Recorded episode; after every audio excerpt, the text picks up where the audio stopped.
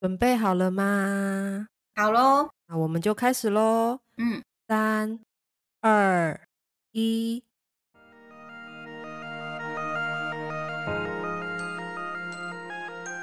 欢迎收听关于他们，我是 Janice。我是乌力。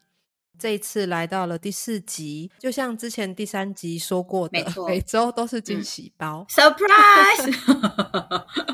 哎、你有想过我我会想要准备什么题目吗？ 呃，我有没有想过你会准备对什么对对对主对，你题有没有的意你有思没有吗想过？我看有没有被你猜中。我觉得应该可能就是什么温馨小故事 吧，就是可能一些很温馨的小故事。还有吗？还有吗？有具体一点吗？有具体一点的吗？嗯，在你进行动物沟通或者是教学中间，然后可能会有发现什么比较感性的啊，我觉得啦，哇，没有猜中。你该不会要讲什么鬼故事之类的吧？就是我说的鬼故事是真的鬼的那种鬼。我其实真的有点想用这个主题，但想说一开始就这么刺激，好像也不好。我们可以放到后面，你说放到农历七月吗 哎，？好像可以耶，算一算应该没有问题哦，对，感觉好像可以应景一下、哎，帮大家省冷气费啊。好了，不是啦， 我跟你公布答案喽。好，你说，我们这周想要聊的主题是看医生这件事。你说小孩看医生吗？ 当然啦、不然是人类看医生嘛。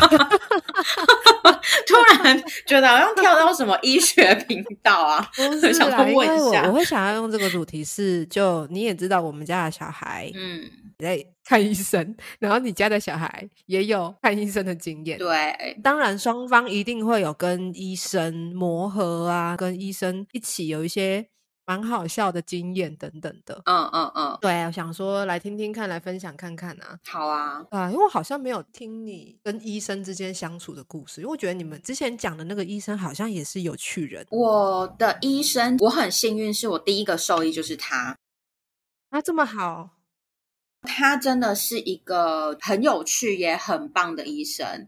现在会听到小七打呼的声音，但就不是我哦，是小七哦，因为他在我旁边睡觉参与。一下，参与一下。小七他，我有时候带小七去嘛，然后呢，我们就会开玩笑跟兽医说啊，不然这个放在你这啦，就是我们会开一些很无无奈，就是小七会很无奈的 玩对笑。对但是我很幸运的是，我的兽医第一他不会乱收钱，第二他真的是站在动物的立场，第三我觉得他有一种魔力，就是他会让我很冷静。就例如说，我今天可能发现小七什么状况，像最近就是尤其是这几天，小七的状况其实非常不好，因为他后脚有一脚已经完全没有力了。啊，这很严重。对，他可能走着走着就会跌倒，然后变成我要抱他上床、抱他下床之类的。 Oh 对，我就 my 会跟兽医 God 讲说：“哎、干小七这样是怎么样，怎么什么的。”看了以后，他就会给我很多很安心的一些话语，所以我觉得就还不错。好重要哦。对，你知道我是属于很容易焦虑的妈妈，所以我真的会还蛮需要这种医生的这。种医生很珍贵，欸嗯就小孩就已经在怪怪的，已经在慌了，然后有的兽医还会让人更紧张，，对，有点可惜。或者是有一些兽医会什么，那叫什么落井下石还是什么的， 为什么要落井下哎，石？鹿尾下是用在这边吗？反正我的意思就是说，可能那个兽医就会，哎呦，其实不要讲兽医师，有时候人的医生也是啊，讲的真的很严重，或是怎么样的，可能就要你花比较多钱啊，什么或者是买什么无为不为啊。啊，难免啦，人类也会这样子。啊，我的兽医是完全不会，甚至他会觉得不需要，他就会跟我讲说，哦，你不用买那些啊，那些又没有用，什么之类不的。直接，嗯，我对啊、我还蛮喜欢他的。那很难得哎。他在跟你们家小孩相处的时候，有什么好玩的经验吗？或有趣的对话，你记得的？没有哎、因为小七超讨厌他的，因为我们就是都会用推车，然后载他们到动物医院。我们下车以后呢，我老公就抱着一个，我就抱着一个。那通常小七都是让我抱，嗯然后呢，我们只要看到兽医，小七就会把头塞进我们的腋下。好可爱哦。对，就是死不想看他这样子，然后我就会故意转转转转转过去，硬要他跟那个兽医脸碰脸。对是， 对对对对对，挨脸碰脸，你好，我你好过分、哦对我就是一个。很很坏的妈妈，因为我觉得真的太好笑了。脸碰脸，脸碰脸，你是说鼻子对他鼻子这样子吗？对还，嗯是因？为兽医也会转过来低下头看小七，就是他也很哎呦，你说真的，小七跟兽医有没有什么太多的一些网就是互动或者什么？其实没有，因为小七本身就是一个极度怕生、不喜欢跟别人互动的小孩。对你他们两个感觉没什么火花，可能医生也没有想要跟我们家小孩有火花吧。他应该只希望你就买个来啊，你买个来啊呀、姐姐也是一个，因为姐姐去对姐姐去那边就只是洗澡，跟兽医也不会有什么太直接的接触。但是我是有听说那边的美容师有说，那时候姐姐刚开始去兽医院洗澡的时候，是那种你要抱她，她会在那个笼子里面狂撞，嗯就是乱喷尿的那种，就是很惊慌失措你。说姐姐对，姐姐姐，刚刚姐来姐的啊时候，但是她现在已经进步到哦，好，你现在要我怎样呢？啊逆来顺他们受两，个已经还蛮习惯，逆来顺受，对对姐对姐对，因为我们每个月都会送回去，就是兽医院洗澡。嗯，狗哎狗好哎像等一下，不是狗我，好像都要常洗澡，是不是？呃，我会建议一个月一次。有些人很频繁，就是每个礼拜，我觉得那 too much，你知道吗？我觉得大概一到两个月可以洗个澡一嗯哼哼下哼这样。然后也不是因为我们很有钱，然后送去。动物医院，只是因为我们一直以来住的地方都比较小。再来就是我有一个坎，我永远过不去，就是嗯因为姐姐的指甲是黑色的，哎，不我是，不敢剪黑色的指甲。你这个放在我这里，我也不敢剪啊。我们家我们家有三只狗，它们台湾土狗， 嗯，指甲也是黑的。我一直记得它们刚来，小时候很小，想说，哎、医生说要剪指甲，好、嗯哦，就买了指甲剪，剪哦，然后就爆血，对，暴血。爆血， 我吓坏。对，我懂，因为就是因为阿七它虽然有几只是透明看得到血管，可是它也有几只是黑色的。然后我们真的有很努力的，一刚开始尝试要帮它剪指甲，因为狗狗它能感受到我们的情绪，它已经感觉到我的情绪很紧张了，它就更紧张。到后面我就放弃了，我就跟我老公说，反正我们一个月就送动物医院一次，因为那时候阿七每个月都要回去血检，所以我们就想说，好好，不然就就都送回去好了。啊，也是，所以不是我们很有钱哦，对各位观众，我们没有，我很你穷。为什么要强调这 个？你干赶嘛快解释释这一个？下 因为我怕人家会觉得就是送洗呀、就哦你的狗都送洗哦，你们很有钱，没有很穷。欸 可是不是你送的是兽医的那种附设美容，又不是那种外面的沙龙级的工作室，所以我真的觉得你很好，你还帮我讲话。不 是。哎、那个价位真的有差，因为我之前做动物沟通的时候，就很常家长会问嘛，说，哎、呃，他喜欢去现在洗澡的地方吗？嗯我就会说，他给我看到的画面是那种温馨木质调，有气氛，然后好像嗯每个人都笑眯眯的、温和的啊，都会赞美他啊什么的。可是问他以前说在哪里洗澡，就给我一种冷冰冰的 铁的嗯笼子，然后灯光是白色的。嗯，然后我就会说哦，所以以前是在医院附设的美容部，现在是在那种外面找的工作室嘛？家长就会说对啊，哦，他分得出来哦，嗯嗯嗯，就那个价位有 差。对我跟你讲，我们真的不是因为有钱才要这样做的， 好啦，好啦，一直一直要想要强调一下，有没有？可是我觉得空间小，小孩洗洗澡的确也我自己的角度是，如果我帮他们洗澡，我会很焦虑。我不知道这样对不对啊？就是我会觉得我的焦虑会影响到他们，也很讨厌洗澡这件事。每次在洗澡的时候，他们就会想到妈妈很焦虑的一个一个情绪。感受变成我跟孩子的距离就没有像现在那么近，所以我们就决定把这个焦虑转嫁给别人。 哎、开玩笑，不然我们那时候真的是有连那个什么，就是洗澡的那个什么沐浴巾什么的，我们都有都有买对啊，最后都送别人了。 不是能拿去医院用哦我们是一个比较怕会造成别人困扰的人。啊，，对，我会觉得，既然你都已经要送过去了，他如果洗澡状况、皮肤状况没有什么太大的差别，那我们就不要造成别人的困扰，就用他们的东西就好了。哦，也是，嗯，也是。嗯。你今天要分享的是什么看医生的事？我们家看医生的经验，其实应该说换过很多家啦，也不是说看很多医生，而是换过很多家我。想问你们家是从几岁开始有可能比较频繁看医生的状态？诶，因为我们家有养狗跟猫，狗是大概六七岁后比较频繁，六七岁后，六七岁后，为什么嗯是六七岁？是因为刚好那段时间我在台北，嗯可是之前我们家的狗狗算是我在顾的，嗯，当我在台北的时候，可能有一些东西我们没有交接到，家里人不知道，嗯结果狗狗的老大就不小心得到心丝虫了。哦，对，啊，心丝虫还好是狗狗，嗯所以每周还是每天，我记得去打了三次针搭那个虫。嗯，可是从那天之后，它的心脏就比较差一点，对，那一定会影响因，为毕竟有成虫，因为你验得出来就代表有成虫啊。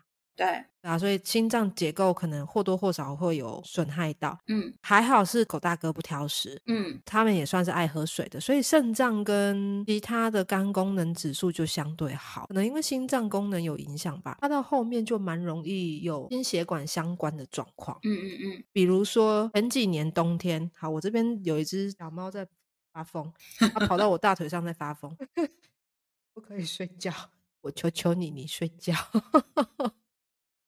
好，回来，可能因为心血管有受伤，它有一年冬天天气变化太大，就直接小中风了。哦，这么严重，对啊，可是它小中风也不是说像人类瘫痪，但你很明显就知道它整个反应不对。嗯嗯嗯，嗯，然后甚至会歪歪的啊，会一直吐啊，所以好像呃，除了小中风之外，还有点并发胰脏炎，嗯，当然就开始又要一直看医生。了解，对啊，而且他的身体状况又蛮神秘，外表看起来很正常，嗯，可是有一段时间我观察到他的走路姿势很奇怪，嗯我有问他，我就说你走路姿势怪怪的、欸，你身体有哪里不对劲吗？给我的感觉是他的肩膀很紧。嗯可是我就看肩膀没有问题啊，就好吧，那还是去医院检查看看好了。X 光搞不好可以看到骨骼有状况，嗯，照下去之后发现不是肩膀，是他的后脚有一个骨裂，哦，类似我们脚掌，狗狗不是有个嗯，脚跟，然后很长的脚掌接着脚趾对，的那一节。嗯七字形的下面那一节嗯嗯嗯，有一个骨裂，我们就也蛮傻眼的。医生看那个骨裂就说：“诶，这个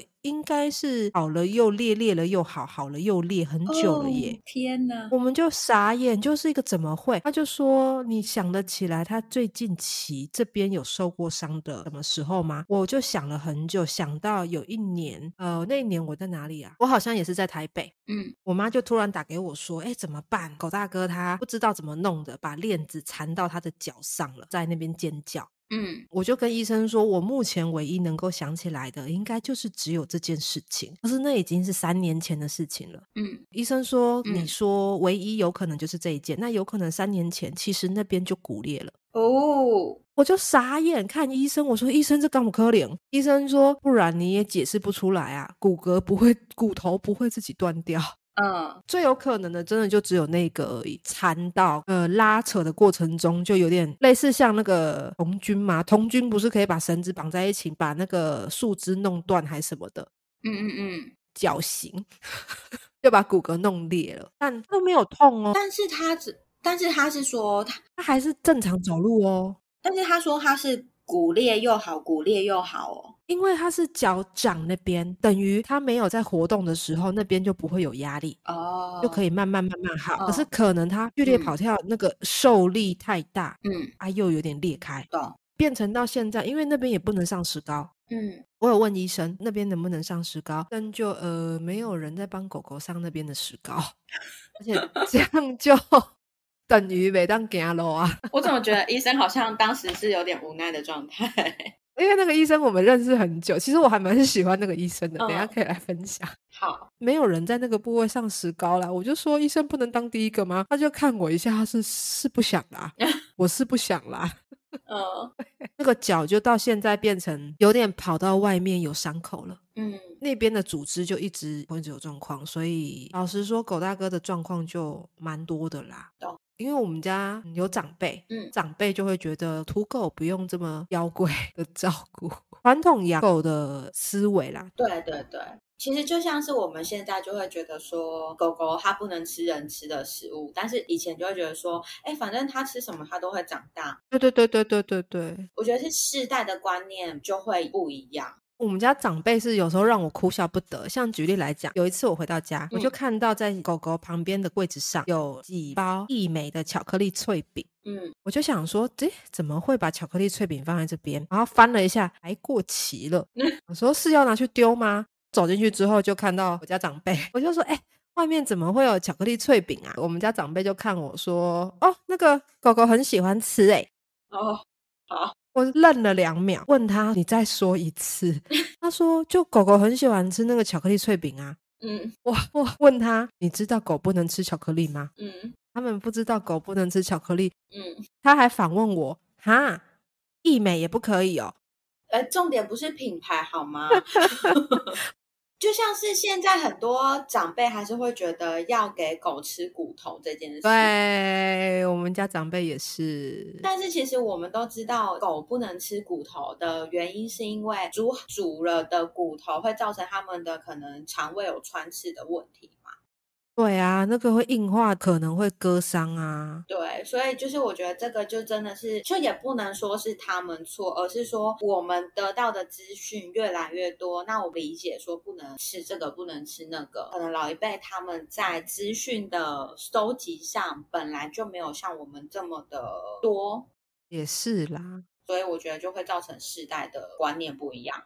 但还好，因为那天跟他说完之后，他哦就让我把它丢掉了，因为那个也过期了，你人要吃，你也拿，你也没有办法。对啊，后来我们就有买零食，跟他说，你如果要喂，你就喂这一些，嗯因为他也是想要表达，嗯嗯嗯，他也只是想表达他对狗狗的关心，当然当然，就也不用说你以后都不可以喂，我就说，哎，那这边有这些零食可以吃的，那你就给，给完了我们再补就好。嗯，他给的也蛮大方的。这样也很不错啊。 就零食这种东西，偶尔给给还是可以啦，而且让动物开心，让人开心，那也都好啊。对，为什么讲到这边来？对啊，我怎么讲到零食？哦，我们刚刚在讲说几啊岁，你们家的小孩都是几岁去看医生的？对，反正就狗狗的部分是这样的嗯。那、猫咪，猫咪，哎、我觉得猫咪，我们家猫咪看医生的状况比较复杂。嗯，我那时就我把老二接回来身边后，嗯，就开始研究猫咪在吃什么东西。嗯爬文就发现，哎，猫咪要吃湿食、罐头啊、含水分的啊，开始嗯 Facebook 看啊、社团看啊、资料查查查，查到后面就发现说，哎，有一个派别叫做吃生肉。嗯，有一次有一个人、嗯他在社团里面 po 文说，哎，他那边有一些干饲料，问有没有人要一起分，我就看是，哎，当时还不错，蛮高档的品牌，一公斤、两公斤可能就要上千块的那种。哦，嗯我就说哦，你们家吃这么好，他就传讯息跟我说没有啦，这是我喂浪浪吃的啦。 嗯，我心里就想说，你家是 对，我懂。你家的猫是吃什么？嗯一定会问啊，说呃，你说这是给对浪浪吃，那你们家猫吃什么？他就说哦，我们家是吃生肉，嗯，之后才接触到这个。他们家给生肉的方式蛮蛮原始的，嗯，有兴趣的人可以去查，有生肉有好几种派别，一种是在加工，嗯一种是未加工，它是未加工那一派的。嗯嗯嗯，这我不敢，有没有别的生肉的？他就说哦，那就有一个派别是加工，自己买绞肉机，买一些营养品，然后绞碎来啦给猫咪吃。我说好，这个我还比较可以接受。研究之后就开始给我们家的猫咪吃。嗯为什么这个跟兽医有关系呢？因为我是一个乐于研究跟实验的人，嗯在给我们家猫咪吃生肉前带去当时附近的兽医院，我就说我要验血。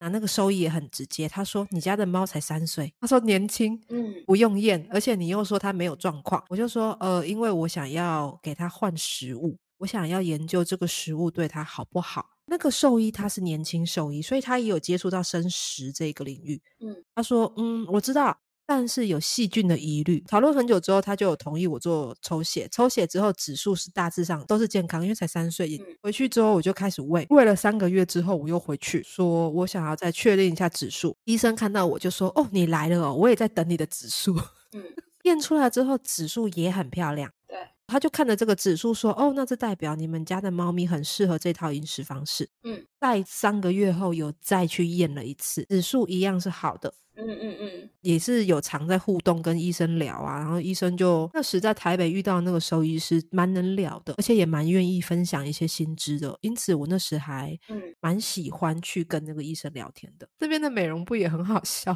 嗯 我有一次带老二去洗澡跟剃毛，我自己本身会对猫毛过敏，所以没办法，我就跟小孩说，你们不剃毛死的就是妈妈。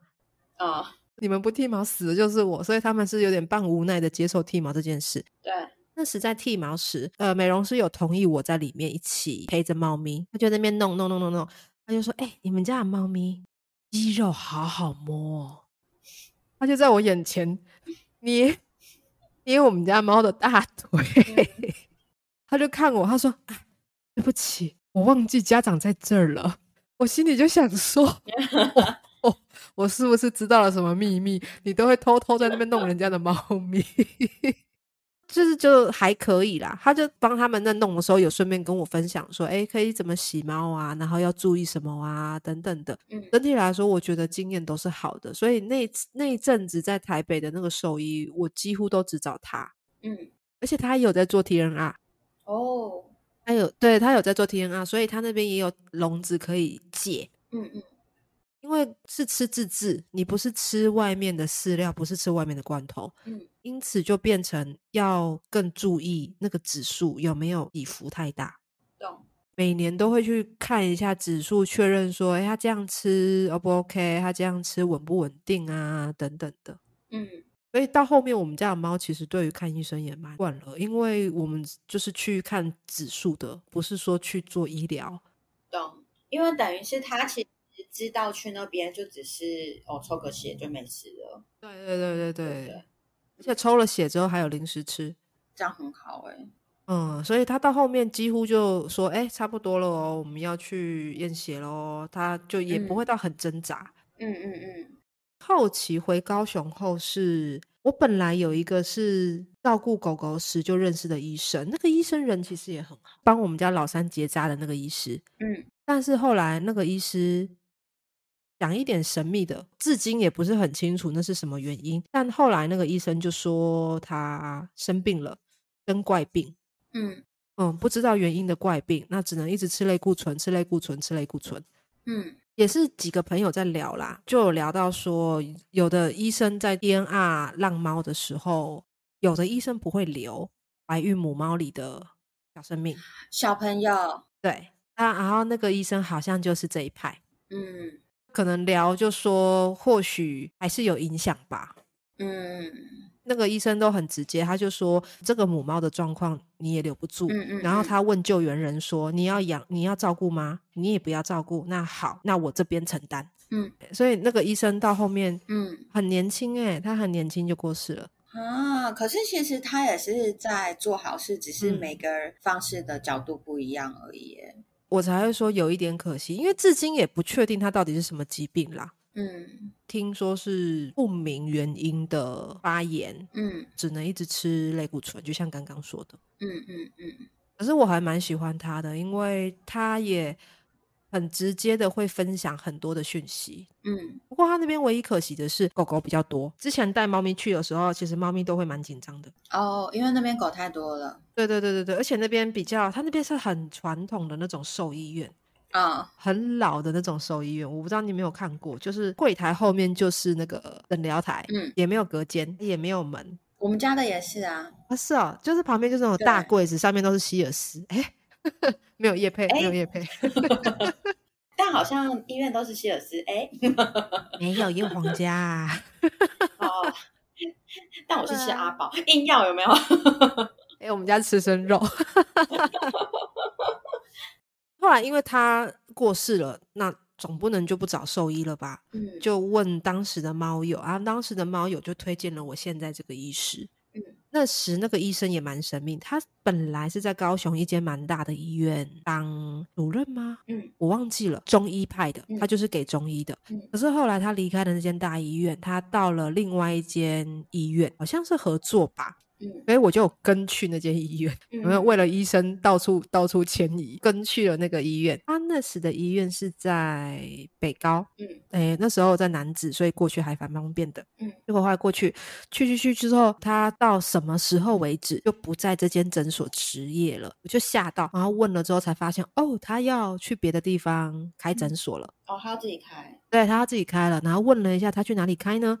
他开到那个南高，嗯靠近凤山那边。嗯嗯嗯就又为了他又迁移去 凤山那边。嗯我觉得他是一个很有趣的医师，是在于说他不太会讲很多让家长害怕的事情，比较就事论事。这样比较好啊，他其实算是寡言的医师。啊，如果你没有主动问，讲的东西就会是表面的状况。嗯，可是如果你要追问的话，他也不是不会讲，他不会主动讲。我懂，看家长有没有做功课，嗯家长如果有做功课的话，其实收获就会很多。嗯，因为他蛮愿意分享的，个人也很好笑，因为我们会做动物沟通嘛。对，虽然我们没有仔细讲，可是他大概有知道，因为我们会跟小孩讲话，嗯医生就也有眼睛也有耳朵，大概就会知道说，呃，这个人是在跟小孩讲话，而且小孩有时候会有一些相对应的表现出来。嗯，所以有一次在超音波吧，我在照超音波，呃，没有，猫咪在照超音波，不是我。然后医生就在那边照，然后我们家老大就在那边扭，我就说好了，你不要扭，扭了之后我看不到你的肚子里面什么状况。嗯你的肚子里面，你看现在一直扭，我什么都看不到。嗯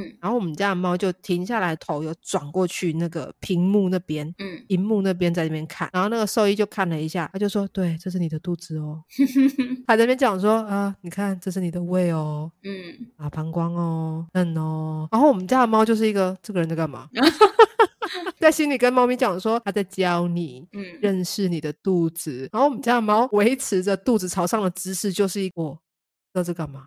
那蛮有趣的，很但多是啦。我很好奇，我很好奇是因为你现在带他们看中医嘛？那他们是吃药粉，药粉，他们是用胶囊？对，它是胶囊装药粉。嗯，了解。有一个有一个经验啦，我们家老二他其实是可以接受药粉直接拌在肉里面吃的小孩。嗯他比较不喜欢塞胶囊这件嗯事情，所以我会打开。嗯可是有嗯有一次看完医生回家后，打开胶囊，他闻吃两口不吃了，我就嗯回诊之后跟医生说：“哎、这一次的药我好像会苦，嗯他不太吃。嗯医生就看他，他说：“啊、会苦是不是？那我调整一下，你回去问他还苦不苦。” 在下一周回诊之后，我就跟医生说：“哎、医生，这周的药不苦，他吃了。”嗯医生就点头，他说：“好，原来这样猫会苦，难怪之前这样开，有的猫都不吃。”嗯转头立刻去 key 那个资料，呃那是中医啦。那我另外有一个也喜欢的西医，在瑞丰瑞丰夜市附近。那那个人我也蛮喜欢的，然后也是算是他们有认识，中医跟西医彼此有认识，所以嗯彼此我只要提到名字，他们就会知道说哦，知道。所以有时我们家的猫会中西一起，嗯不抵触，因为两个都认识，彼此知道开什么的药。也会比较好哦去讨论，对我蛮喜欢这对样子的。那嗯有时候会去西医那边，因为那时候离比较近，然后又是小东西、小状况，比如那种指尖发炎啊，我会带去西嗯医，那种擦药的比较快。嗯我们那时候带我们家老大去的时候，医生都会打病历，嗯，看到他打病历，他病历上面写有礼貌的小孩，嗯，我心里就想说，你怎么知道他有礼貌还没礼貌？对啊，后来我就有问我说：“医生，你为什么会说他是有礼貌的小孩？”医生就说：“哦，因为你们家的猫咪在做检查的时候都蛮配合的啊，嗯他觉得这叫有礼貌。”嗯甚至有一次，因为它是指甲发炎在擦药，对然后猫咪会挣扎嘛，会啊啊啊叫很大声，嗯然后医生在那边就是好没事哦，来擦药哦。我在旁边抓着它，就说：“嗯、你不要叫了，回头给你肉干吃。嗯我们家的猫瞬间闭嘴。呃对，然后医生就看一下，他就哇，这么有效啊！好啊，肉干，等一下去柜台领，嗯柜台就直接拿肉干给他吃。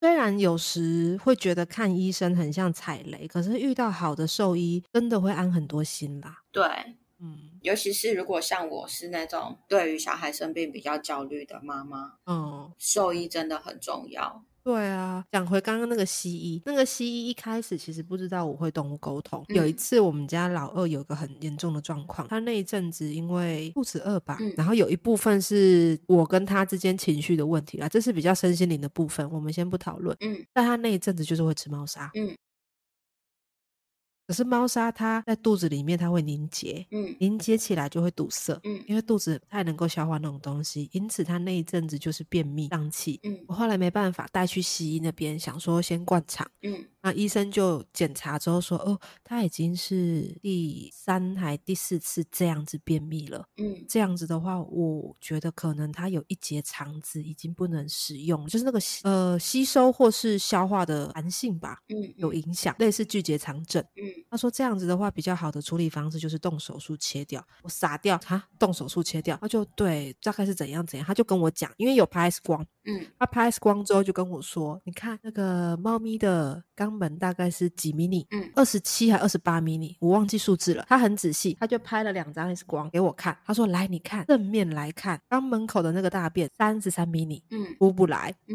然后他又给我看侧面，哇，更不得了，三十五迷你嗯绝对出不来， 他就用两张 X 光片嗯在跟我说这个便便出不来，嗯他就说嗯，我先开软便剂给你，你回去试试看，揉揉看，给看看。嗯但他看了 X 光片，很保留的说，但我觉得应该是嗯出不来，因为会痛。哦，猫咪是只要会痛，它就会不那么做的生物。嗯呃，不会像人类想说啊，我忍一口气，头过对身就过，不会。猫咪是呃会痛，那我不要了。嗯跟我讲的同时，我是处于一个很震惊的状况，嗯猫咪也很震惊。那我有同步跟我们家的猫咪说，你听，不是妈妈说的哦，是医生讲的哦，是医生说，嗯你这个要动手术，会有大概七个太阳，不能吃饭哦，你只能一直吊点滴，吊点滴。嗯你想清楚哦，你回家要大便哦。嗯我也有讲出来了，也有跟他嗯讲说，哎、宝贝，你回家要记得大便。啊，回到家之后，我就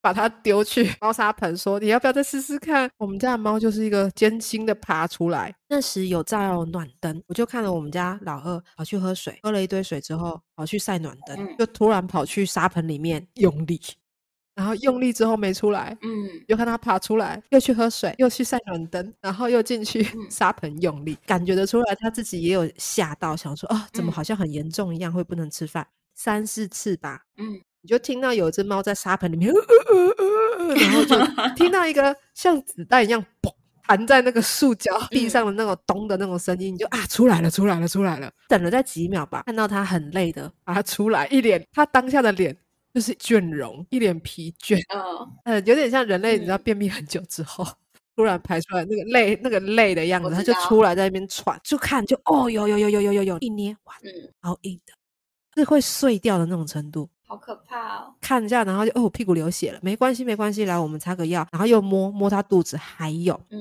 因为那时他拍了 X 光之后，发现他整个么字形的大肠都是便便，代表他整个已经塞到快到小肠的程度了。嗯不可能，这边只有一些些，一定还有，一定还有。然后我也有同时跟医生说，我说医生，医生，医生，他变，他大便，他大便了。医生就哦，应该不可能，但很好，对没关系，你再加油。我说那我需不需要把他大出来的大便都收集起来给你看？嗯医生就说嗯，好，你收集一下好了，我们要确保一下他的大便都有出来。嗯整个晚上吧，他奋斗，然后整个晚上我就揉肚子啊，照时间给他软便剂啊，弄一弄弄一弄，到隔天嗯便便拿去称，嗯，你猜多少？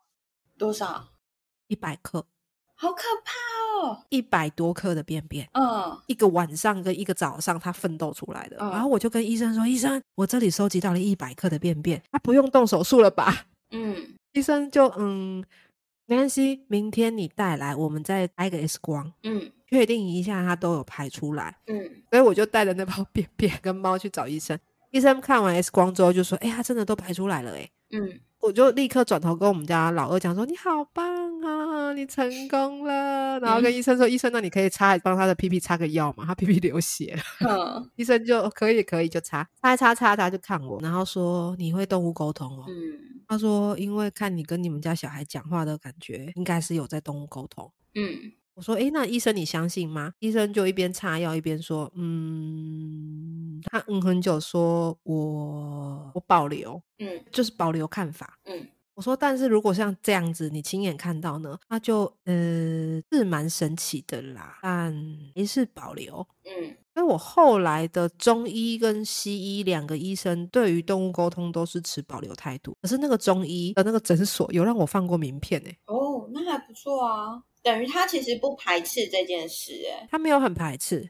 哎嗯呀、所以我后来嗯，有蛮多家长是那边来的，你说在动物医院看到你的名片，然后来报名，对，有的是来报名，有的是来预约的。嗯嗯嗯，其实我觉得蛮多兽医他们对于动物沟通这个都是保持着一比较中立的态度啦。应该说他们没有办法直接否定。而且我觉得他们也会比较偏向就是行为学这件事情，哦，也对啦，对有时遇到那种医生是可以聊聊的，就会觉得蛮好的。嗯毕竟他会评估看看。我也不是说动物沟通就一定比较好或什么，但它跟医疗是可以结合的。像有一次，嗯、我们家狗二哥他很明显不舒服，嗯我就问说你你怎么了？因为他超像中邪嗯的，在那边叫他，你叫他名字，他会慢慢的嗯头转向你，嗯，哦，直直的盯着你看，超像中邪的。我弟直哼接跟我说：“哎、他是不是中邪嗯？”但是你就感觉他整个脑袋的思虑是整个卡住、慢下来的，很慢很慢。隔天再去看医生，他又是好好的，活蹦乱跳。嗯但我就跟医生说：“医生，他昨天真的不是这样子，他昨天的感觉很像是中风，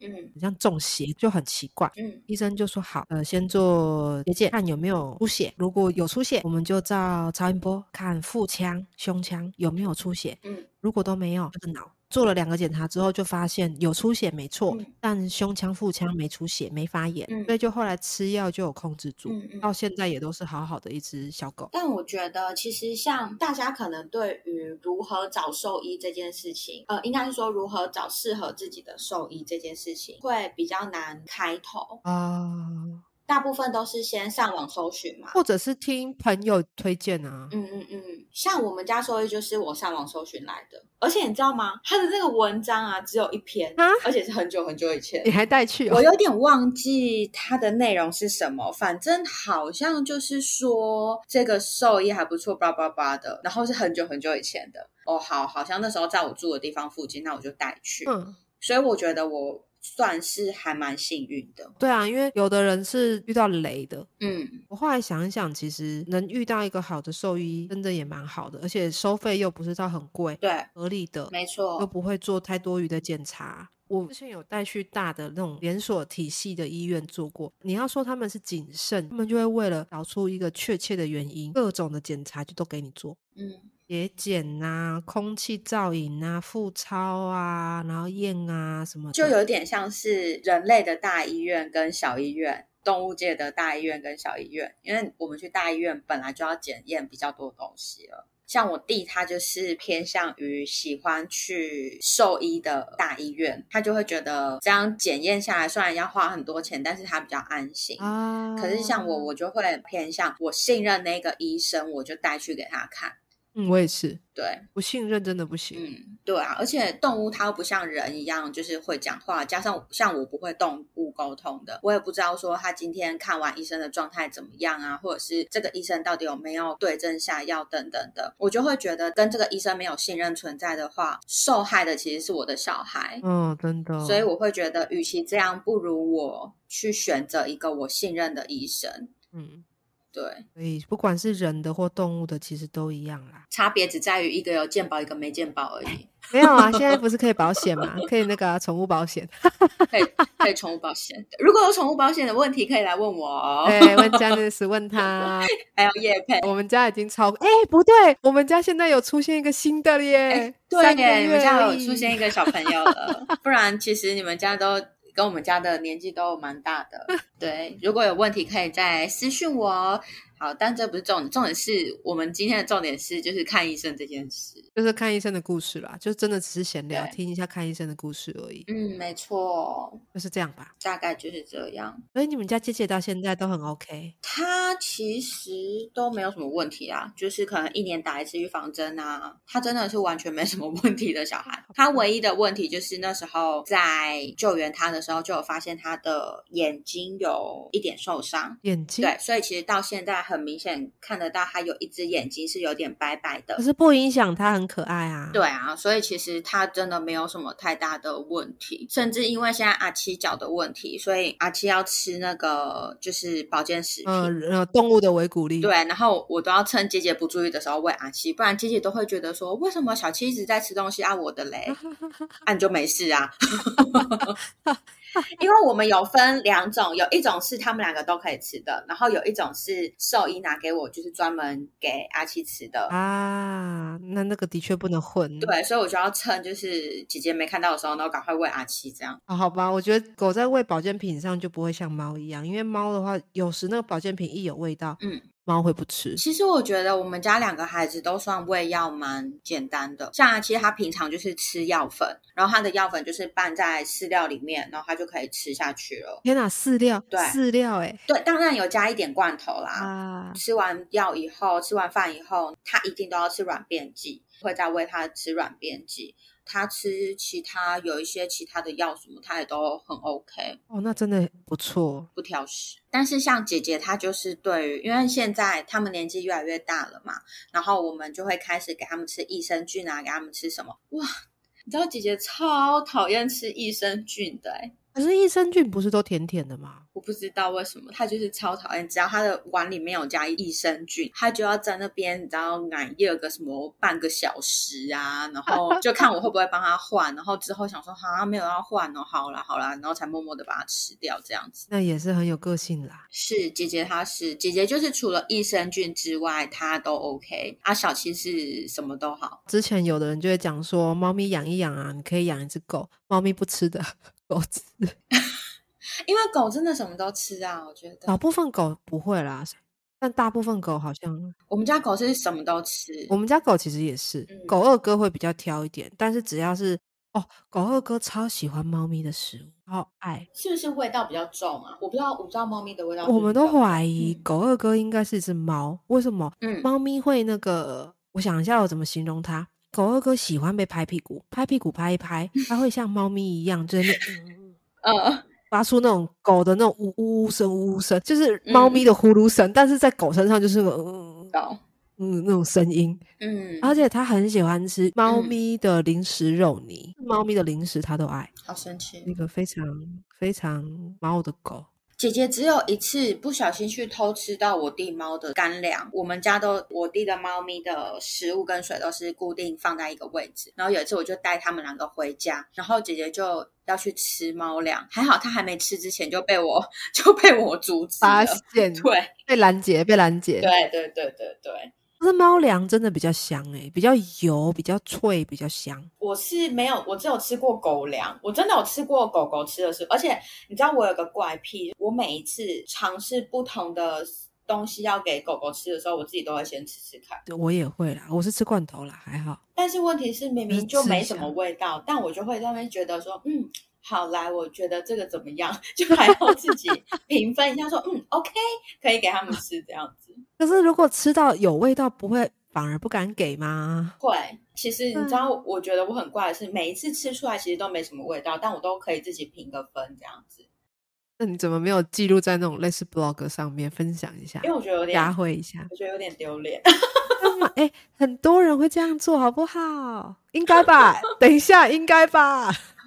我有听说有一些人会这样做啦，但是像我老公就是不这样做的啊，他就会觉得说好像干嘛，而且有时候我还会说，哎、你吃吃看，然后他就说我不要。你知道之前有一个，我忘记是哪一个，我 Facebook 上专业看到的，就有人直接试吃猫咪有一款面包虫的罐头，耶是真的面包虫吗？对他们就说它是里面有面包虫的罐头，哦，那个我不行，那个我我连买回来都没有没有买过。对我那个我我完全不行哎、对，然后他们听说就是配酱油还不错， Oh my god！OK，、补充蛋白质，对，可是我那个觉得太多了，对啊我那个网络用的够多那了。个我不敢，好可怕哦。哎，那所以我们今天这一集是结合兽医跟跟嗯吃。饭对，因为还有吃零食啊。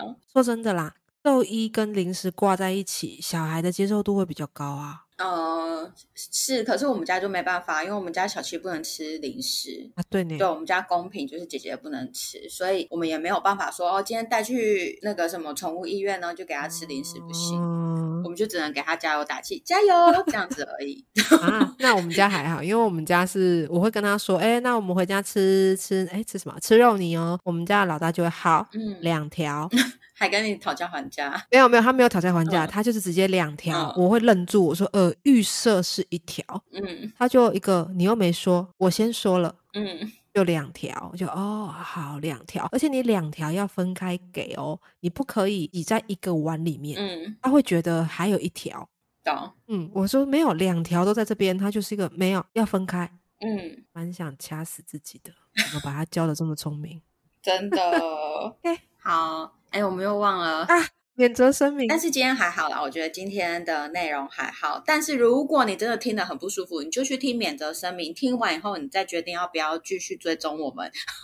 很 free，很 free，可以的，可以的。然后呢，下一周就是我 Janice 会来讲一个动保的社会时事内容分享。讨论，对嗯，对，我会准备一个好刺激哦跟大家先讲述故事，以后我们再来做讨论，这样子。那下次我们一定要记得先对，下一提集醒一大家定去要听就是免责会声提醒明大家去听免责，先去听免责声明，因为应该我们会爆出很多语助词，出口。语助词，这个是语助 词。吴里还有什么要补充的吗？没有啊，好啊，那我们今天就到这边喽。好啊，下次见啦，好，拜拜。拜拜。